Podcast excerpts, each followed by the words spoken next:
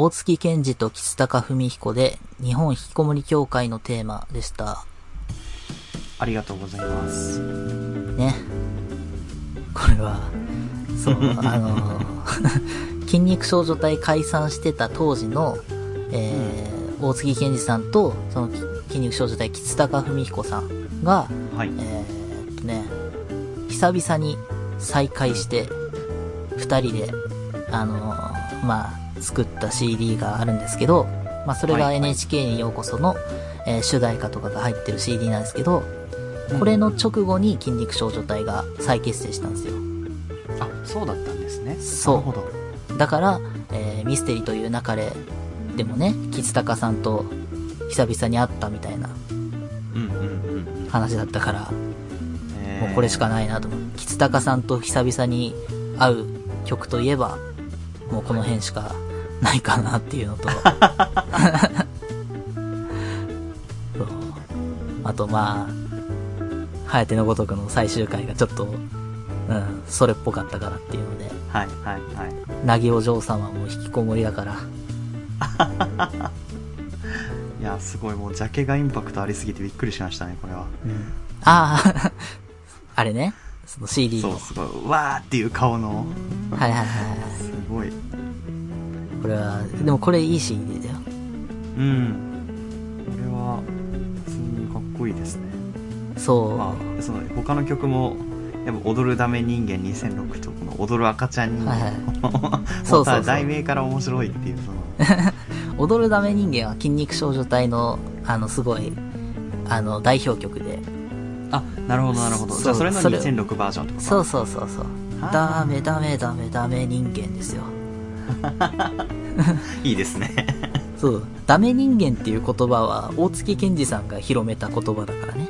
あの、あ、知らなかった、それは。そう。結まあ、構自然に使ってましたけどね。そうそう。一番最初に使ったのは、手塚治虫三節みたいなことを、なんか大月健二さんが、これ俺が発明した言葉なんじゃねえかなと思って、調べてったら、ああー、手塚治虫さんが昔漫画で書いてるみたいな。まあでも、広めたのは確実に自分だっていう。なるほど。なるほど、大月健。二さんって意外とそういうのすごい多いんだけどね。あの、あ、そうなん電波系みたいな。だ。あ、なんかそれも大月さんが考えたんですか？そうそう。結構電波とかって言いますよね。今そう、だからら、頭にこう電波を受信するみたいなそういう意味での電波。陰謀論的なものをそうそうそう。言っちゃうみたいな人がね。そう。うんこれも、大月さんが提唱したというか。えー、あ、でもすごいこれ以上ない、なんていうの、表現だよね、電波。そうそう。うん。とかね、人として軸がブレているっていうのも、多分、えー、あ、それもよく聞くよ。これあの、大月健二と絶望少女たちっていう。要するに、さっき言ったあの、勝手に改造の次、移籍したマガジンで書いた、久米田剛志先生が書いた、あの、さよなら絶望先生のアニメの主題歌を、その大月健二と絶望少女たちっていうので書いてた、あの、歌ってたんだけどその時に、えー人として軸がブレているっていう曲を歌ってんだけど、あこの言い回しは多分、この時に、大月さんがっていう、ーへーもうなんか、そううんうんまあ、いっぱいあるんですよね。使われてるイメージあるわ。ね。とかっていうのがあるんだけど、これは、まあ、そうね。日本引きこもり協会っていうのもね、これは、まあこれはあれだな。大月さん関係ねえや。NHK にようこその先生が。はいはいはい。そう。そうね。そう。これ、そう、作詞が実はその、NHK にようこその作者の人が書いてんだよ。あ、そうなんだね。ソラニンパターンってことじゃああ、そうなのかな。かもしんない。あ。あの、作曲とかは吉高さんがやってんだけどさ、はいそう、この日本引きこもり協会のテーマに関しては、その、あそう、原作の方が書いてて、でもいい歌詞でしょ。はいはい。いやもうこれいいですよ。ねダメだダメだダメだダメだって。え、最後のね。っていう。まあ、やりたくない、やってないだけってみんな思いたいよね、それはね。そうそうそう。うん。やればなんとかなると思いたいよね、本かります。そう、これはね、すごくいい詩ですよね。ぜひ受験生に最後の追い込みとして聞いていただきたいですね。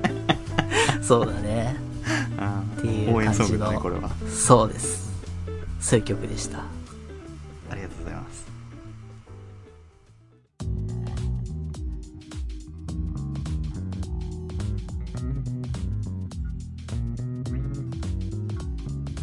パイロットジャムお別れのお時間です。うん。いやー、というごめんごめん、ハエテのごとくの話しかしなかった、今日。まあ、今回は颯のごとく会ってことなんですけど、もう、ねちょっと触れるだけのつもりだったんだよ。いやいやいやいや、漫画の話になるとね、熱が入りますからね。いやいや、いい、いいと思います。ねまあ、僕は今週今週というか今日話そうと思ってたことが本当に小粒の小粒だったんで広島に いっぱい喋ってもらってちょっと助かったっていうのはありますねでもえ。ねじゃあちょっとその小粒を見せてごらんよ。本当に小粒なんだけどさそのあなんだ寿司屋に行ったんですよこの前で、ーはい。カウンターの寿司屋でで何ですかね、えー今もう回転寿司っていうかまあその寿司屋もあのパッドで注文するようになってるというか、まあもちろんそのコロナ関係とかもあると思うんですけど。うんでも、その前から結構多かったですよね。あのそうそうそうそう。くら寿司なんかもずっとそんな感じだった。あそうだね。押してみたいな。で座席に固定でね iPad みたいなのついててみたいな、うんうんうん。かっぱ寿司とか、そんなのもね、あの、なんて言うんだっけ、あの、新幹線のさ、あーああるね。あの、はいはいはい。走ってく持ってきてくれるやつね。はいはいははいはい。あれ好き。いいですね。い。ねそうあの形式を取り入れてないタイプのチェーン店寿司屋。あー、あだからカウンターでうん手前で目の前で握ってくれるんだけど注文はパッドでしないといけないみたいな。ー。へー。こうちょっと特殊な感じの寿司屋なんですけど、はい。はい、でそこで寿司を食べてまして僕がでうん。お客さんが何人かいてでおじいちゃんが隣の隣であの食べてたんですよ一人でで、そのおじいさんが「アナゴ!」とかはいはいはい。マグロとか言うんですよ。うん、で、で、まあ一応その板前さんは、はい、承知しましたって作るわけよね。うん、で、渡したら、うまい次また、なんか、たあなな何言ってたかわかんない。けど、いくら？みたいな。その、なんていうの？あの、競り、競り方式なのかわかんないんだけどさ、その、声高らかにそのネタの名前をどんどん言っていくわけ。で、うんその、パッドを使ってくれよと思ったのよ。そうだね。そう。でもそのおじさんずっと見てたんだけど一回もパッドに手を触れなかったのよ。であ。もう多分注意するのもちょっとはばかられるはばかられる感じというかそのおじいさんよりも年上の人がいなその環境に誰もいなくてでかつ、まあおじいさんも、まあ、その注文の声はでかいけどそれ以外は結構静かみたいな、ーうんうん。あのだからもう本当に悪い悪気はないんだろうなっていうのはすごいよくわかるというか、そうで寿司を楽しんでるんだろうなっていうのもわかるんだけどなんかその 悪い人じゃないんだけど あとちょっとだけ気をつければもう100点満点なのにあの惜しいなみたいな。で しかももう一個なんかちょっと気になったのがあの寿司って大体食べるときにその何を食べるかっていうのをなんとなく頭の中で組み立てるじゃないですか。まあまあま光り物を行ってでまあじゃあ例えばその日僕は、まあ、中トロが食べたいなと思ってたんで中トロを真ん中に入れてで最後もう一回なんかこう赤身系で締めるのかそれとも巻物？かんぴょう巻きやらそういうちょっと納豆巻きみたいなサイドを挟んでからそのもう一回戻るのかみたいな。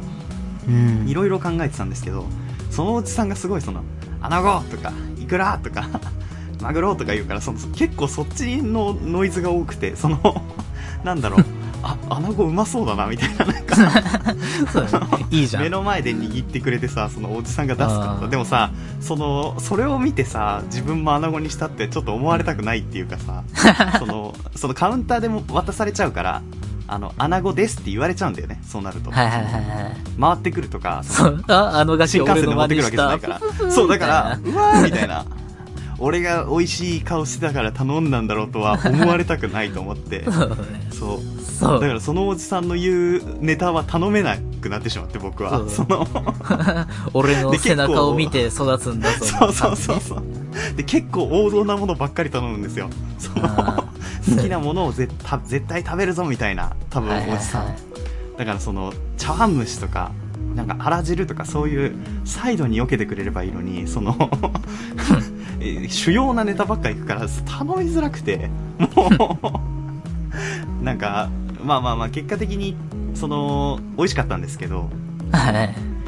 あとちょっとだけ惜しいよって思ったっていうね。そっか。まあでも、っていうね、こそう。うんご老人だとちょっとそういうね、そういうパッドみたいな、そんな未来のアイテムは、なかなか扱いにくいんじゃないの？いやーでもさ、なんだろう。よくあるじゃないですか、そういうシーンに出くわすことって。なんか、例えば、うん。切符を買うのに手間取るご老手間取るごよご老人とか、うん。あと携帯の操作に迷うご老人とかいらっしゃると思うんですけど、うんなんか僕が思ってるのは、果たして一度でもそれをちゃんと使いこなそうと思って、一回ちゃんと勉強したのかっていうことをちょっと聞いてみたい。その最初からわからないものとして触れてるんじゃないかなと思うの。なぜなら、直感的にタッチパネルって、言うても、押してお金を入れたら、大体のことが完結するじゃないですか。切符にしても、えー、うんなんか注文するにしても、その、も文字がさ、英語表記になったりとかしてるわけじゃないしさ、数字で直感的にわかるようにインターフェースが組まれてて、かつ、それで大多数の人が、まあ、回って今日動いてるわけじゃないですか、経済が。うん。でそのその押す選ぶお金を入れるってそのすごいシンプルなことを絶対できるはずなんですよ。本当は。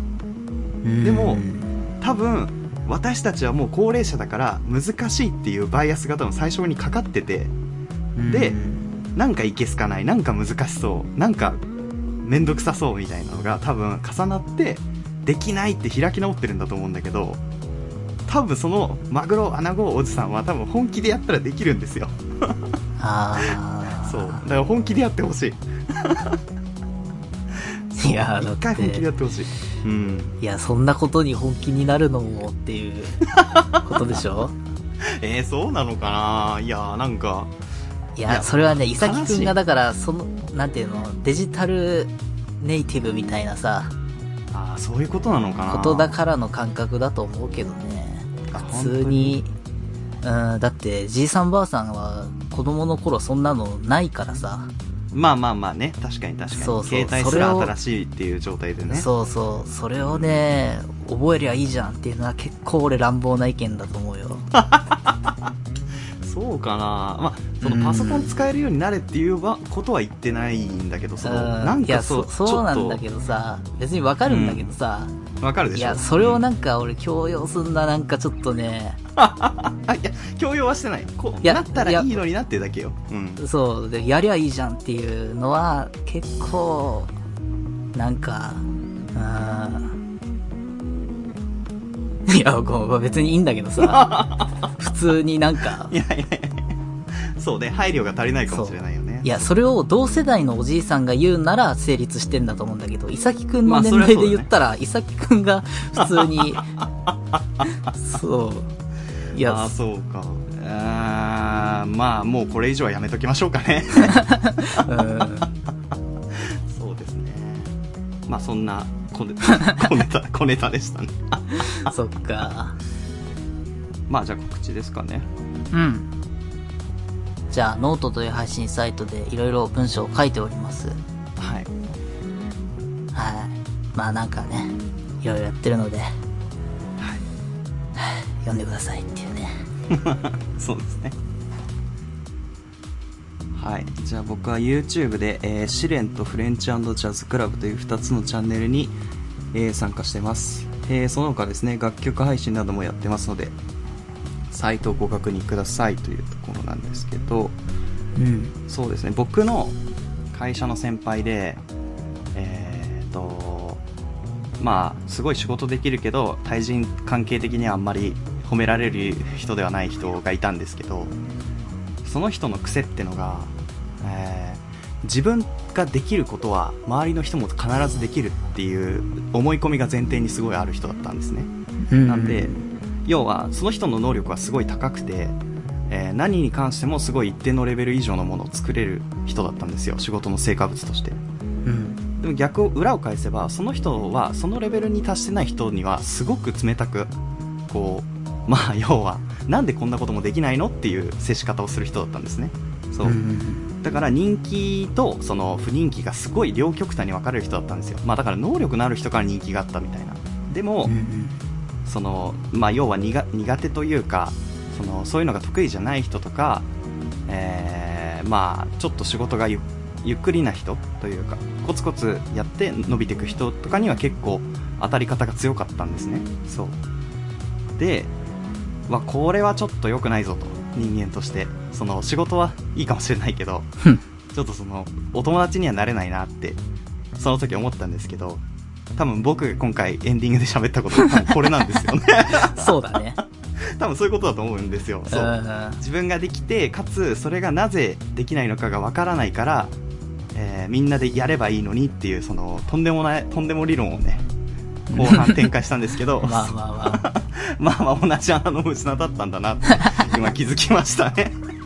あーちょっとこれは悲しいな。うん。うーん、なんでしょうね。まあまあまあそうねだから自分ができるから他の人もできるだろうみたいなのは僕は思ってないですけど、うん。で、もまあまあまあまあそのなんでだろうって思う時に攻撃的になるんだなっていうのは思いました。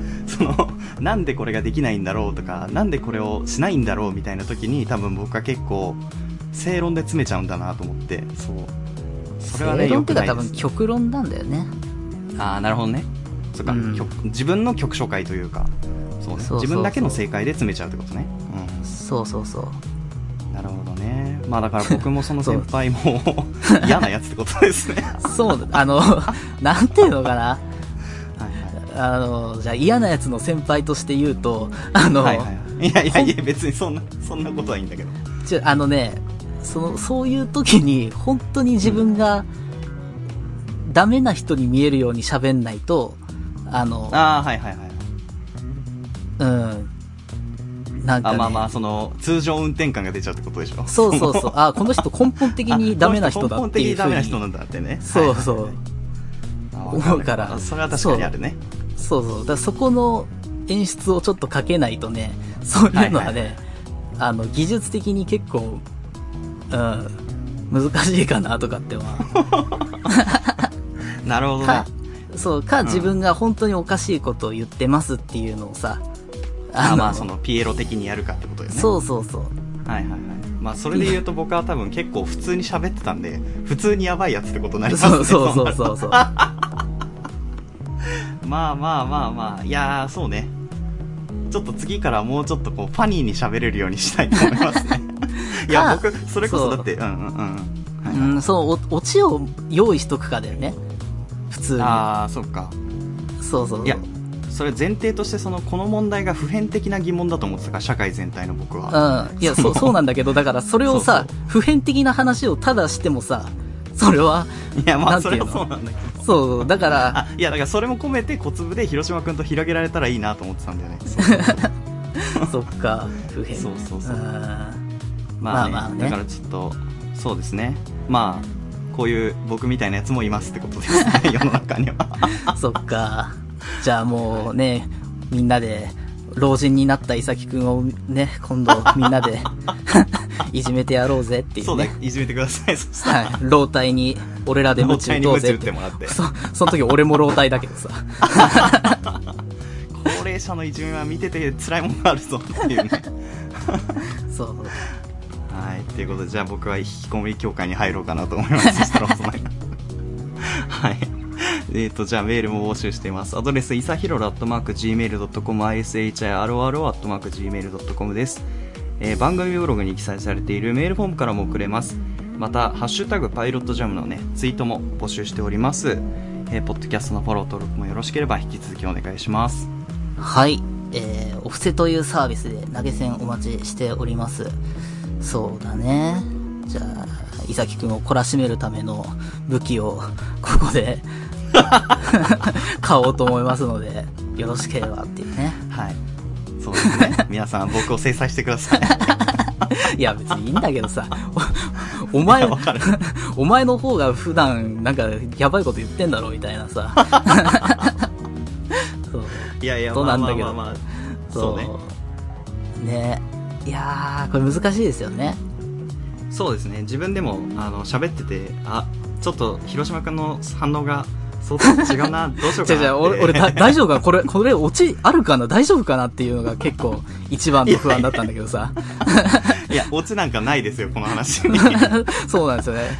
どうすればいいんでしょうねって言われて、ええーと思って。バトル用歯科構図が嫌だなって思ったっていう話なんで、これは。そう。僕もなるし、聞いてる皆さんもなるし、それを避けられない未来なんだな、嫌だなっていう話ですね、これは。そうだね。誰も悪くない話ですね、これはね。そうかもね。そう、思うだけなら、うん、僕行動に移してないんでね、思うだけならまあ自由かなと思いますね。はい。じゃあ、以上、いさきと、広島でした。また聞いてください。